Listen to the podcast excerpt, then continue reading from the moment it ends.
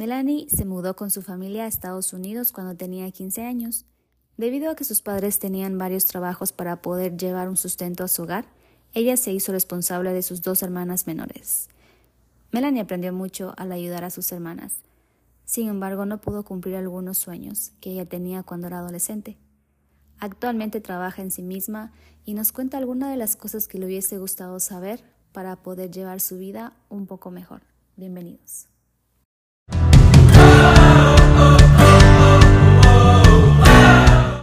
Me fui a volver, el podcast. No tiene mucho sentido el nombre para ti, ¿verdad? Pero esta es una frase que en el idioma ecuatoriano significa que alguien se fue a algún lugar con la intención de volver. Soy Jennifer Cambal y sí, soy de Ecuador, pero me mudé a otro país. Estoy consciente de que todos tenemos circunstancias diferentes, pero aprendí que las historias de otros nos conectan. Así que decidí crear este podcast, un espacio para reírnos, llorar, enojarnos o lo que tú quieras sentir. Pero lo más importante, aquí no juzgamos, aquí escuchamos. Acompáñame a conocer y aprender de todo lo que viven las personas que decidimos o quizás decidieron por nosotros ser migrantes. Y no, yo no tuve el sueño americano, pero ahora tengo sueños en América. Hola, bienvenidos al episodio número 13. Estoy feliz por eso. Y antes de presentarles a la invitada de hoy, quería invitarlos a que puedan suscribirse a nuestro canal de YouTube, Spotify, Apple Podcast o Google Podcast con Me Fui a Volver Podcast. Y también que puedan seguirnos en nuestras redes sociales, que por ahora tenemos dos, en Instagram y en TikTok, como Me Fui a Volver Podcast, que subimos algunas cosas que para ustedes va a ser muy importante. Ahora sí, quiero presentar a Melanie. Melanie es mi compatriota, es de Quito, es de Ecuador, nos conocimos hace algún tiempo. Y un dato curioso es que tú fuiste la segunda persona que yo le dije que iba a hacer un podcast y que te invité. Eso fue hace cuatro meses, cinco meses más o menos. Ya recuerdo. Llevaste a un cuarto. Ajá. sí, no le digas a nadie. Y por algunas circunstancias no pudimos grabarlo, pero ahora estamos aquí. Estoy feliz por eso, en verdad, porque hoy estrenamos mueble. estrenamos también la oportunidad de poder tenerte aquí. Estoy muy feliz, en verdad, porque cuando te lo conté, yo sabía que tú tenías una historia muy importante que contarnos. Ella vino ya de adolescente acá a los Estados Unidos, creció en New Jersey, así que es mitad, mitad. Y también ahora trabaja con algunas personas que también son latinas, que pienso que es muy importante. Y está estudiando actualmente y es la persona que el día de hoy nos va a ayudar un poco a poder entender un poco las cosas que pasan cuando ya vienen de adolescentes y también con los padres. Entonces, Melanie, bienvenida.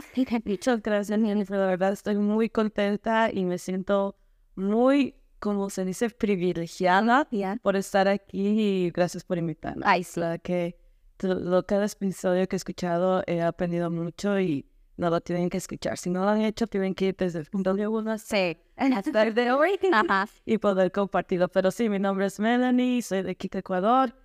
Y vine a los Estados Unidos cuando tenía 15 años. ¿Antes o después de te hicieron la fiesta de 15? Sí, ahora yo vine, mi cumpleaños es el 5 de julio. Ok. Entonces yo cumplí mis 15 el 5 de julio y septiembre 11 vine a los Estados Unidos. Uh, como mencionaste, uh, yo me mudé a New Jersey con mi familia y ahí es donde pasé el resto de mi adolescencia prácticamente eh, en New Jersey. Y sí, fue una etapa muy de muchas emociones. Estaba emocionada de venir a otro país, de conocer otras culturas, pero al mismo tiempo sabía que dejaba mi país, mi familia, mi, y no sabía cuándo iba a regresar, la verdad, porque el plan era venir con toda mi familia, mi mamá, mi papá. Tengo dos hermanas, yo soy la mayor, entonces a era venir y vivir acá en Estados Unidos, porque había más oportunidades. Tú sabes que en nuestros países a veces las situaciones son un poco difíciles, ya sea económica, política y todo eso, y recuerdo que era una etapa que mi familia eh, no estaba tan estable económicamente en Ecuador. Mi papi acaba, acabó de cerrar su empresa, no le fue tan bien y a él se le dio la oportunidad de venir a los Estados Unidos primero, vino primero, le gustó y quiso que vengamos acá. Entonces yo regresé a venir a mi papá después de seis meses. Ok. Y yo creo que por eso era la motivación de poder venir también a los Estados Unidos, porque yo siento que la familia es importante y cuando uno, uno viaja o emi- emigra, es triste, Sí. ¿verdad? Es triste. Entonces, fue una de las motivaciones, pero ya cuando llegué aquí, ay, sí tuve que Ahí fue el problema. Sí, hay como problema, ya que ah, no sabía el idioma, la cultura es completamente diferente. Yo, New Jersey es una, un estado que hay mucho latino, ¿verdad? Hay mucho latino. Este, recuerdo que mi high school, el 75% era latino, italiano, ah, portugués. Eran migrantes. Ajá, migrantes, asiáticos y el 25% eran americanos, o sea, eran guanas. Entonces, la mayoría sí eran migrantes y, y bueno, muchos crecieron acá. Entonces, am, aún así, el sistema del país, la educación, todo eso era muy diferente. Y recuerdo que cuando llegué emocionada de ir a la escuela, ah, me comenzaban a hablar en inglés y yo no entendía nada. Y tenía un Gator en mi mano Ok. y viene el director de la escuela y dice, me dijo como bienvenido y algo más, pero yo no Ni idea. nada, ni idea de lo que me dijo y lo que se me vino a mi mente y lo que entendí ah, fue que tenía que votar el Gator y voté el Gator a la basura. pero no era eso, sino que me estaba dando la bienvenida. Am, y fueron cositas así que las primeras semanas fueron muy difíciles. Yo lloraba y quería ir a Ecuador, regresarme a Ecuador, ya no quería estar acá, porque una era tímida, no podía hablar el idioma y lamentablemente a esa edad los jóvenes tampoco son pacientes, no son caritativos, se puede ser empáticos y se burlaban, se burlaban mucho. Entonces yo durante mis primeros años de high school sufrí mucho bullying en la, en, el- En la escuela. escuela. Sí, y, y también pienso que es una edad en la que las personas, o los jóvenes en este caso, están aprendiendo algunas cosas de las demás personas también. Porque sí es cierto, en las noticias cuando yo estaba en Ecuador, por ejemplo, escuchaba que aquí en Estados Unidos el bullying es mucho, y más de las películas. De hecho, yo aprendí el bullying que existía por las películas que eran de Estados Unidos, que no es en todos los lugares y también no es que todo sea malo, sino que es el sistema también y cómo se maneja. Y de hecho, quería hablar contigo sobre eso porque ya llegas de adolescente acá a los Estados Unidos y como tú mencionaste, podías o sabías que al venir acá a Estados Unidos ibas a reencontrarte con tu papá y tú vienes con toda tu familia, que es un poco diferente a todas las historias, pero el, el simple hecho de que tú hayas venido acá ya tienes tu familia. Y quizás como es la felicidad del momento, pero es el momento cuando empieza la realidad de que debes establecerte en un país diferente. Y es lo que quería hablar contigo el día de hoy sobre la estructura familiar o lo que pasa con, con las familias que vienen a Estados Unidos y necesitan poder generar ingresos, también necesitan poder acostumbrarse, poder am, de alguna manera insertar a su vida la cultura estadounidense, la cultura americana. Y cuando yo te conocí a ti, hablamos un poco de eso, porque cuando me dijiste que eras de Ecuador, de Quito, yo decía, ay, qué bonito. Entonces, hablábamos un poco de lo difícil que es cuando en el hogar los padres deben salir a trabajar para poder tener dinero, para poder llevar a la familia y a los hijos, y los hijos se quedan en casa solos. Entonces, quería hablar eso contigo. Sí, sí, la verdad que fue una etapa de mucho aprendizaje. Vine a los 15 años y desde esa edad mis papás también comenzaron ya a trabajar aquí más en este país. Mamá y papá, usualmente mi mamá es la que se quedaba en casa con nosotros en, en Ecuador, pero al venir a este país tuvieron que trabajar los dos y muchas veces a veces tenían dos trabajos.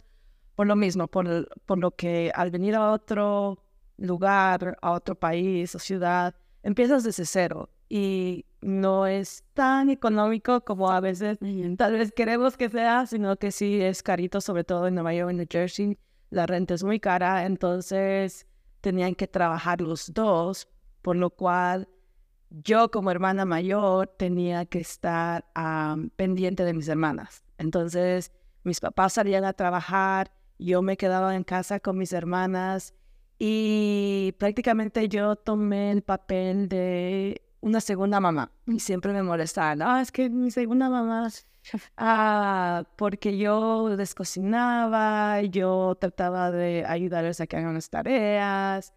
Ah, fue una etapa muy, muy, aprendí mucho y fue difícil, pero de mucho aprendizaje y, y de conocer esa parte de mí. Aunque a esa edad yo siento que psicológicamente o emocionalmente no estás preparada para llevar todo eso. Y ahora yo lo estoy viendo y lo estoy aprendiendo. O sea, ¿por qué soy de, de, de alguna manera? Y a veces voy a mi niñez o a mi adolescencia y digo, ah, es porque yo me crié así, ¿no? Entonces, el tomar una responsabilidad bien grande de cuidar a tus hermanas, sí aprendes mucho, pero también te puede afectar más adelante. Sí, de hecho, yo estaba hablando antes de grabar este episodio contigo. Una vez estaba escuchando un podcast sobre las constelaciones familiares y cuando escuché el tema decía eso parece del horóscopo y todo eso de ahí. Y dije, se escucha interesante, pero dije como quiero escucharlo porque se escucha en sí algo como diferente. Entonces la, la profesional que hablaba de este tema, ella decía, no tiene nada que ver con el horóscopo ni cartas astrales, sino que podemos pensar de esta manera. Cuando tú piensas en constelación, yo no soy profesional en el tema, pero aprendí que las constelaciones se refiere, por ejemplo, la luna está ahí y sale cuando debe salir, el sol cuando debe salir. Todo el, universo tiene un orden. Y ella decía que lo mismo debería ser con las familias. Ella mencionaba que a veces las familias no tienen una estructura o no tienen una organización y es cuando se ven afectados todos, lo que tú acabas de mencionar, que en este caso al venir tus padres acá, pienso que es difícil, sí es difícil, aun cuando vengas sin hijos, para una persona soltera como yo, por ejemplo, mantenerte tú aquí en este país al inicio es muy, muy difícil. Muchas personas tienen dos, tres, cuatro trabajos, trabajan literalmente todo el día en restaurantes, en zonas de limpieza, en zonas de organización, en muchas cosas que no es malo porque en sí es trabajo, pero eso afecta todo el proceso. Entonces, al estar en esta unidad familiar, el no tener un sistema organizado afecta a toda la familia. Y es lo que tú acabas de mencionar, igualito. Ella decía, por ejemplo, a veces los padres cuando tienen que salir a trabajar dicen al hijo mayor, tú eres el mayor, por tanto es tu responsabilidad cuidar a tus hermanos menores porque ellos son menores. Y, ella, esta profesional, decía que no saben cómo esto le afecta al niño o a la niña o al adolescente, porque en su cabeza está que es su responsabilidad y no puede vivir lo que debe vivir de acuerdo a su edad. Y es triste y no es como, no puedo o no es mi deber de decir que estaba mal, como ellos debían haber hecho eso, porque yo no sé las circunstancias y cada circunstancia de cada familia es diferente, pero depende ahora de nosotros, que si nosotros ya aprendemos esto, no lo hagamos con nuestra familia. Y yo quería mencionar ese tema contigo, porque como tú nos estabas contando, fue muy difícil, aprendiste mucho, pero te afecta después de mucho tiempo.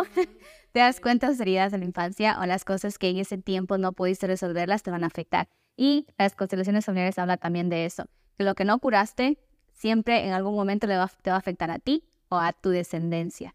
Y es eh, esto que quería preguntarte. Ya pasó, aprendiste mucho, pero ¿qué es algo que tú realmente ahora cómo estás trabajándolo? ¿Qué puedes ah, decirnos en cuanto a las familias que ahora están pasando por eso, que vienen a este país, que deben tener dinero para poder sustentarse, pero ¿cómo fue en tu caso? Claro, en mi caso, bueno, yo entendía que mis papás tenían que trabajar y que de alguna manera yo les tenía que ayudar también. y por eso yo decidí cuidar a mis hermanas. Y mis hermanas siempre han sido tranquilas. Sí, las zonas conozco. sacado de casillas, siempre han sido muy obedientes y tranquilas, entonces no tuve un, problema con eso, sino que eso, la responsabilidad que tomé muy temprano, ¿verdad?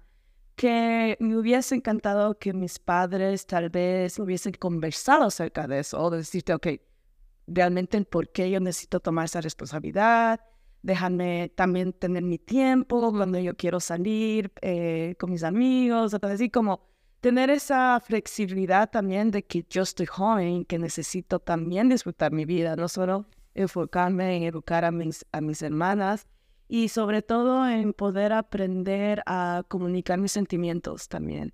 porque siento que durante ese proceso y eso, esa responsabilidad que tenía, yo, este, como reprimía mucho algunas emociones, algunas cosas que, que a la final, yo no parece que no pasa por eso, pero a la final se vuelven en traumas, ¿verdad? Sí. En traumas en tu vida que en ese momento tal vez no te das cuenta y dices, no, porque la vida aquí es así, esto es normal y todo eso. Pero ya cuando vas creciendo y como tú dices, ah, probablemente hay heridas o hay ciertas uh, traumas que pasaste que no se han curado, que no se han um, tal vez o sanado, ya cuando estás grande lo ves en tu personalidad, lo ves en tus miedos, lo ves en todo eso. Y eso me pasó justo estos últimos años y que dije, no, yo, yo tengo que tratar de curar mis traumas, mis heridas, porque me di cuenta que al tomar responsabilidad tan temprano con mis hermanas, trataba de que todos estuvieran felices. Trataba que mis papás estén felices, que mis hermanas estén felices y nunca me ponía yo primero. Entonces, para cualquier cosa que ellos necesitaban, yo estaba ahí, yo estaba ahí. Nunca les decía no, sino yo estaba ahí, yo estaba ahí. Entonces, eso causó que ya estando grande, al relacionarme con otras personas, no me pongan límites. Sí, no me tenga a primera yo, ¿verdad? Y eso ha afectado mucho. Y hay lo que es el tema de ansiedad y todo eso que surge, que, que puede pasar. Todos podemos pasar por eso. Y es, y es por eso que necesitamos saber, conocer a nuestras emociones. Entonces, me hubiese encantado que mis papás tuvieran ese conocimiento y supieran cómo sobrellevarlo. Pero yo entiendo, tal vez eh, toda esta información que ahora aprendemos por televisión, anteriormente no, no, lo sabíamos, tal vez no había, o tal vez a mí, mis papás inmigrar a otro país como latinos sobre todo, y todo inmigrante se dedica a trabajar, a trabajar, a trabajar, a trabajar, y ellos hasta ellos se descuidan muchas de las veces. Y no, tampoco reconocen sus emisiones. Entonces, todo eso comienza a encerrar y comienza a, actuar de una manera que a veces se pueda volver tóxico sí. dentro de la familia. Sí, de hecho, ajá, como escuchamos la palabra tóxico y decimos la ex o el ex o una pareja, pero la toxicidad no es en sí la persona, sino es el ambiente también en el que podemos vivir y se puede volver tóxico con eso.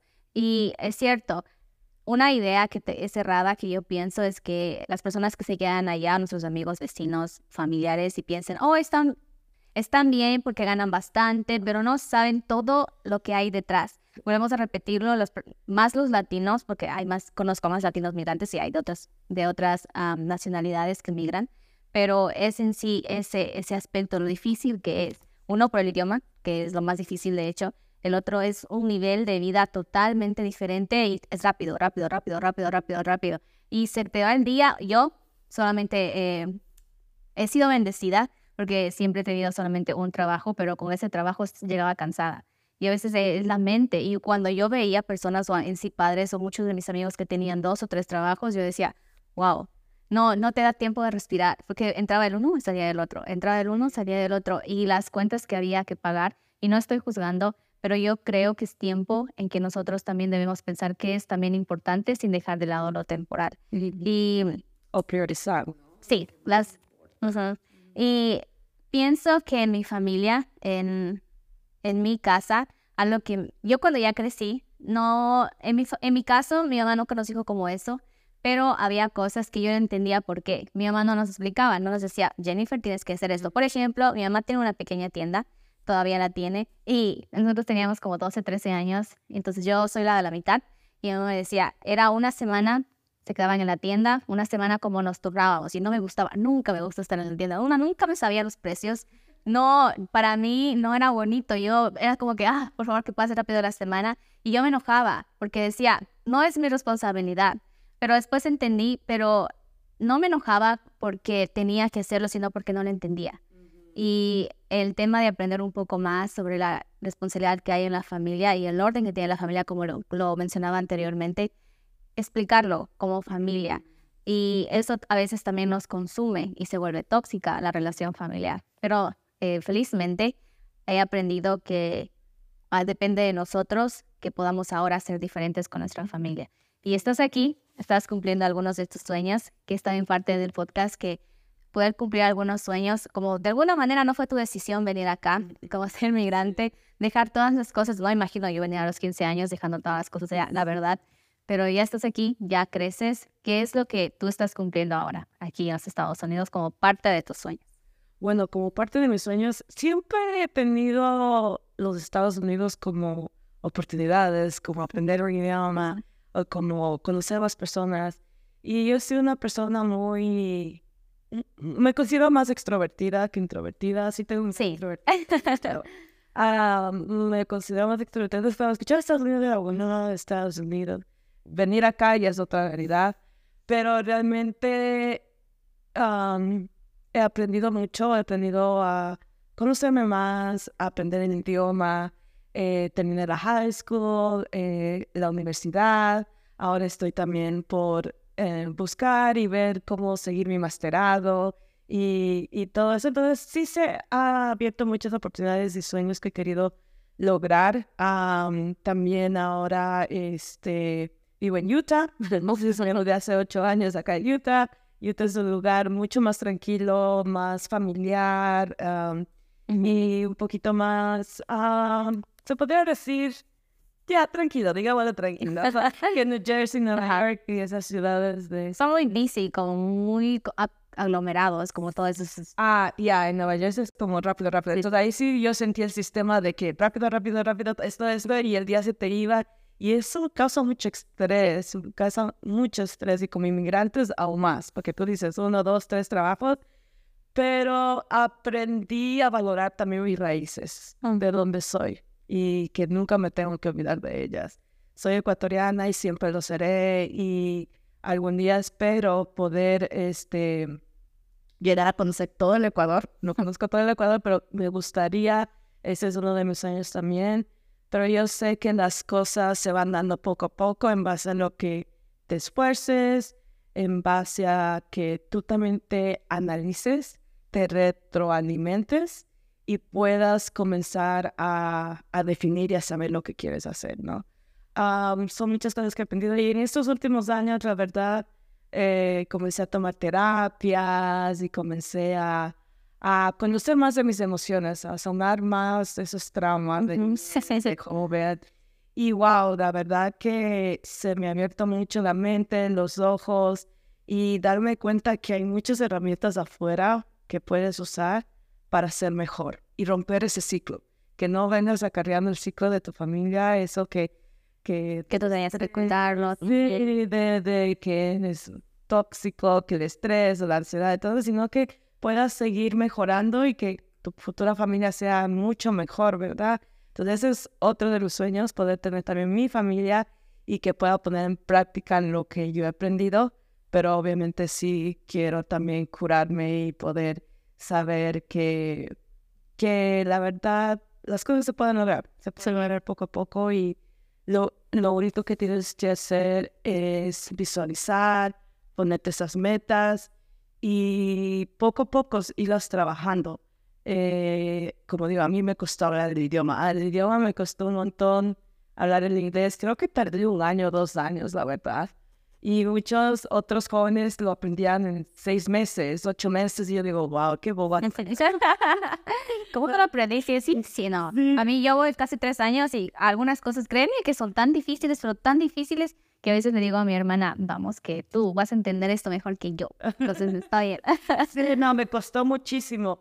Pero el poder enfrentar todo eso, y de poder salir de tu zona de confort, yo para poder ya aprender el idioma eh, me metí en, en, actividades después de la escuela, estuve en el equipo de soccer, después mi último año empecé a trabajar. Uh, entonces eso me ayudó mucho a desenvolverme porque obviamente mi miedo más era que la gente se burle. Mm. Y es por lo que yo pasé en high school, que el bullying, que la gente, los jóvenes, esos niños eran a veces malos y se burlaban de una, pero eso creó temor en mí y no me dejaba hablar hasta que una de mis maestras de inglés me dijo, Melanie, tienes que hablar, porque yo entendía todo, yo entendía y, te podía leer en inglés todo eso, pero el hablar me daba miedo. Me decía, tienes que hablar, porque si no hablas el idioma inglés en este país, no se te van, a abrir muchas puertas, no se te van a abrir puertas de oportunidades, no vas a poder ir, no vas a poder disfrutar la universidad. Y todo yo dije, no, tengo que ser fuerte y poder eh, desenvolverme en el idioma inglés. Entonces, ahí es cuando tuve que hacer muchas cosas. Ahora lo hablo, sí hay muchas palabras que aprendo. Creo que aprendo una palabra todos los días. Es como el español. También es tenemos el vocabulario básico, pero el, por ejemplo, el vocabulario de un médico, el, cuando escucho a mi hermana a veces hablar, yo qué, es en español. O el vocabulario, por ejemplo, jurídico de mi otra hermana, que es como, ah, que la concesión de los derechos y deberes, que es lo mismo en inglés. Y la verdad que sí, entonces siempre estás aprendiendo y el ser bilingües tampoco es cuestión de que usar estos idiomas, sino es tratar de mantener el inglés y mantener el español al mismo tiempo, ¿verdad? Sí. Es like, tengo que leer en inglés, tengo que leer en español, entonces es, es un reto bastante, eh, no complicado, pero sí un reto, lo quiero poner como un reto bonito. okay. un reto que es uh, de mucho aprendizaje, que no es difícil, pero sí es de mucho trabajo para mantener los idiomas, ¿verdad? Sí. Entonces son cosas que he llegado a aprender. ahora, estudié negocios y me encantó estudiar mi carrera de negocios y de poder entender más de la parte del liderazgo. Eso es lo que me encanta, del liderazgo. Y ahora que estoy estudiando más de, la, eh, de lo que es lo emocional, lo mental, no sé, me atrae muchísimo esa parte. Entonces le molesta a mi mamá, dice, creo que voy a estudiar algo más. Dale, dale. Pero, este, nunca es tarde. Sí, nunca siempre podemos aprender. Siempre se puede aprender. He conocido amigos que no tienen solo una carrera, tienen dos, tres, o a veces se cambian de carrera y siguen un masterado. Entonces, en ese proceso estoy yo ahora uh, para poder seguir cumpliendo mis metas. Uh, pero sí siento que varios de mis metas, sueños cuando yo era adolescente se han ido cumpliendo poco a poco. Sí, yo decía como a los, me acuerdo que a los 18 años, o yo tenía mis 20, ya a los 25 ya tengo que estar casada, a los 26 ya creo que voy a tener todos hijos y así, pero ya cuando uno ya llega a niveles que, ok, no es que no haya logrado, sino que las circunstancias y nuestro camino en la vida son diferentes, ¿verdad? Y uno aprende de todas maneras. Entonces ahora es como que no enfocarme mucho, sí tener metas de aquí a cinco años, que es lo que yo me veo haciendo, pero también asegurarse de que ah, eres flexible y puedes ir aprendiendo y viviendo el presente, ¿verdad? Y eso me encanta de poder ahora más entenderlo y disfrutar más de mi vida. Sí, y sabes que es relacionado con tu adolescencia, mm. porque si bien en tu adolescencia, en tu caso, estabas con la responsabilidad de cuidar a tu familia y de alguna manera no poder cumplir con tus sueños de adolescente o tu vida de adolescente, que es salir, divertirse, en buen sentido.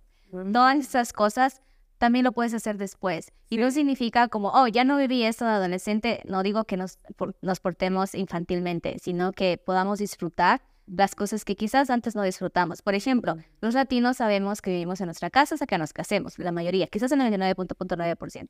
Pero aquí es muy diferente. Y yo salí de mi casa a los 27 años y aquí el poder vivir, en, extraño mucho a mi mamá, pero es bonito el vivir cosas que tú no pudiste vivir cuando eras niña, como por ejemplo pedir permiso. Todavía no digo nada malo que hago por si acaso, pero es diferente. Es como ya haces bajo tu, por si acaso, mami.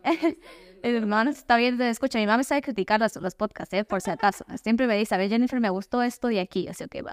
Entonces, es esas cosas que no te, tu pasado no va a determinar tu presente y tampoco va a determinar tu futuro. Y solo quiero terminar esta parte de aquí.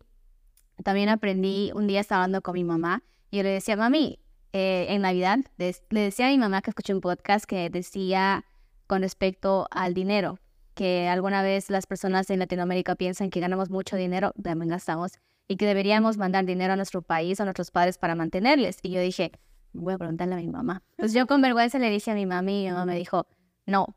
Dijo, para mí lo más importante no es tu dinero, porque no necesito, no es que tenga mucho dinero mi mamá, pero para mí lo más importante es que tú seas feliz. Y vino a mi mente que a veces pensamos, los hijos o los, muchas de las veces los padres quieren vivir los sueños que ellos no pudieron cumplir mediante los hijos. Y eso afecta muchísimo, que también habla sobre constelaciones familiares. Pero afecta tanto que la persona o el niño no puede vivir sus propios sueños. Y yo estoy agradecida que mi mamá siempre nos dejó de alguna, una pequeña manera, una pequeña cosa que sí, yo estudié contabilidad de mi país, a mi mamá siempre quiso ser, eh, como le gustaban mucho los negocios, es muy buena para hacer negocios, sí viví un poco de esto, pero cuando yo ya entendí que yo podía vivir mis propios sueños, como lo que estoy haciendo ahorita es parte de mis sueños, yo siempre quise, me encanta el periodismo, pero nunca pude hablar de periodismo, dice, cuando te gusta hablar y todo eso, y me gusta expresar y me gusta contar una historia. Gracias. Entonces, al vivir aquí, me pensé en la frase que a veces escuchamos decir que tu papá o tu mamá se siente orgulloso de quién eres. Pues no, yo creo que nuestros papás deberían sentirse felices de quienes somos, porque orgullosos se sentirían cuando el hijo cumple o hace lo que el papá quiere. Pero cuando los hijos hacemos lo que a nosotros nos hace felices, entonces mi mamá es feliz. Y cuando mi mamá me dijo como para tu papá y para mí que tú estés feliz, yo voy a estar feliz. Porque si me siento orgullosa con algo que tú no te gusta hacer, quizás yo me siento orgullosa, pero no voy a estar en paz. Porque no vas a ser feliz con lo que tú estás haciendo y que a mí me hace sentirme orgullosa. Entonces eso aprendí. Estaba meditando una vez en cuanto a eso, porque es triste, pero el darnos la libertad de ahora hacer muchas cosas que yo quiero, que obviamente son buenas, no estoy diciendo nada malo, pero sí, gracias por traerme eso a mente también, de que pensemos mucho las personas que emigran con como ya familias. Sí es importante, eh, aquí es, aquí es, hay que pagar seguro de todo, hay que tener de todo, pero a veces es más... Sí, literal, o sea, nada. Y el light, porque estamos respirando. Sí. De hecho, necesitamos aire acondicionado para poder vivir adentro, entonces eso se paga caro. Entonces, que pensemos muy bien antes de eso, que es importante pero nos va a afectar mucho si no nos organizamos, que realmente lo hagamos. Tú pudiste vivir un poco difícil tu adolescencia, que ahora te, te das cuenta, pero ahora estás tratando de remediarlo. Pero para terminar, pasa rápido el tiempo, yo lo sé, es, nos dimos cuenta, pero quiero que... Quería que nos des un último mensaje sobre eso, como el vivir tú y el venir a cada adolescente y hacerte cargo de tu familia, ¿qué es algo que tú les dirías a las personas que están viviendo en esos momentos? en esos momentos, yo les diría, como mencionas tú, organícese, busquen maneras donde puedan tener más a la familia presente tal vez. yo sé que es difícil venir a un país, tener que rentar, pagar rentas altas, tener muchos gastos. Es, es difícil, pero sé también que si se organizan, si hay comunicación en la familia, las cosas pueden marchar mejor.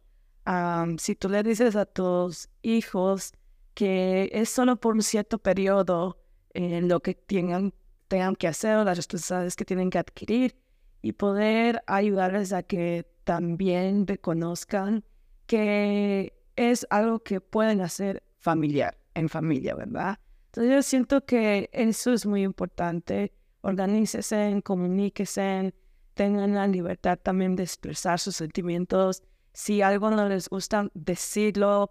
Si hay algo que no se sienten que está bien, comentarlo. No quedarse callado, que hasta como hijos lo podemos hacer.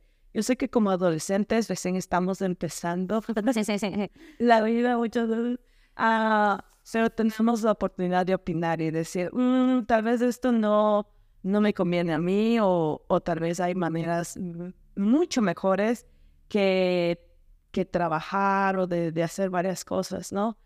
Ah, pero sí, yo me pongo también los zapatos de mis papás, ¿no? Ah, venir a un país eh, donde tampoco sabían el idioma, tenían que buscar trabajos de alguna u otra manera para poder sobrevivir, porque llegamos sin nada, solo con dos maletas, nada más.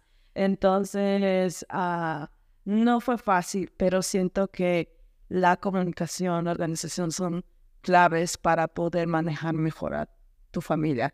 Y como todos hablamos, el orden familiar, no, sepan que tu papá, tu mamá... Es tu papá y tu mamá. o sea, chistoso, pero Y que tu hermana mayor está ahí para ayudarte, porque a veces sí me tocaba ponerme el papel de mamá y me sentía como mamá. Me sentía como que, Jessica, esto es esto, o tenía que apurarme porque ya mi hermana se atrasaba o tenía que dejar cocinando. O sea, me sentía ya con esas responsabilidades de, oh, tengo que hacer esto para que ellas estén bien, con esa responsabilidad de mamá. Pero yo creo que se puede hacer de una manera donde me hubiese gustado que me ayudaran a poder decir, Melanie, tú no eres la mamá, tranquila, y solo estás apoyándonos, o, o poder ayudarme a que yo no tengo que involucrarme tanto en ese papel, o sea, estoy como para apoyar, pero también están mis hermanos o mis hermanos para poder ayudarme en, en todo eso de la sí. ¿no? Entonces, yo siento que si hay comunicación clara en lo que están haciendo y poder saber que es algo temporal y que también te den tu espacio para poder seguir disfrutando tu vida, es muy importante. Entonces, si tú estás en esa situación donde tienes que trabajar mucho y tienes que dejar a tus hijos con con el hermano mayor, todo eso, ayuda a que puedan entender que como hermano mayor necesita el apoyo y que también como hermana mayor, este, no, no es el papá ni la mamá, sino es una persona, sí es el mayor, ¿no? De la familia, que hay que también respetar eso, ¿no? Nuestro mayor, respétale, hasta va a mi mamá. Ah, porque tú eres la del medio. Sí, soy la mitad. Yo tenía que respetar a mi hermana mayor y mi hermana menor tenía que respetarme a mí. sí, Jessie también es la Ajá, bien.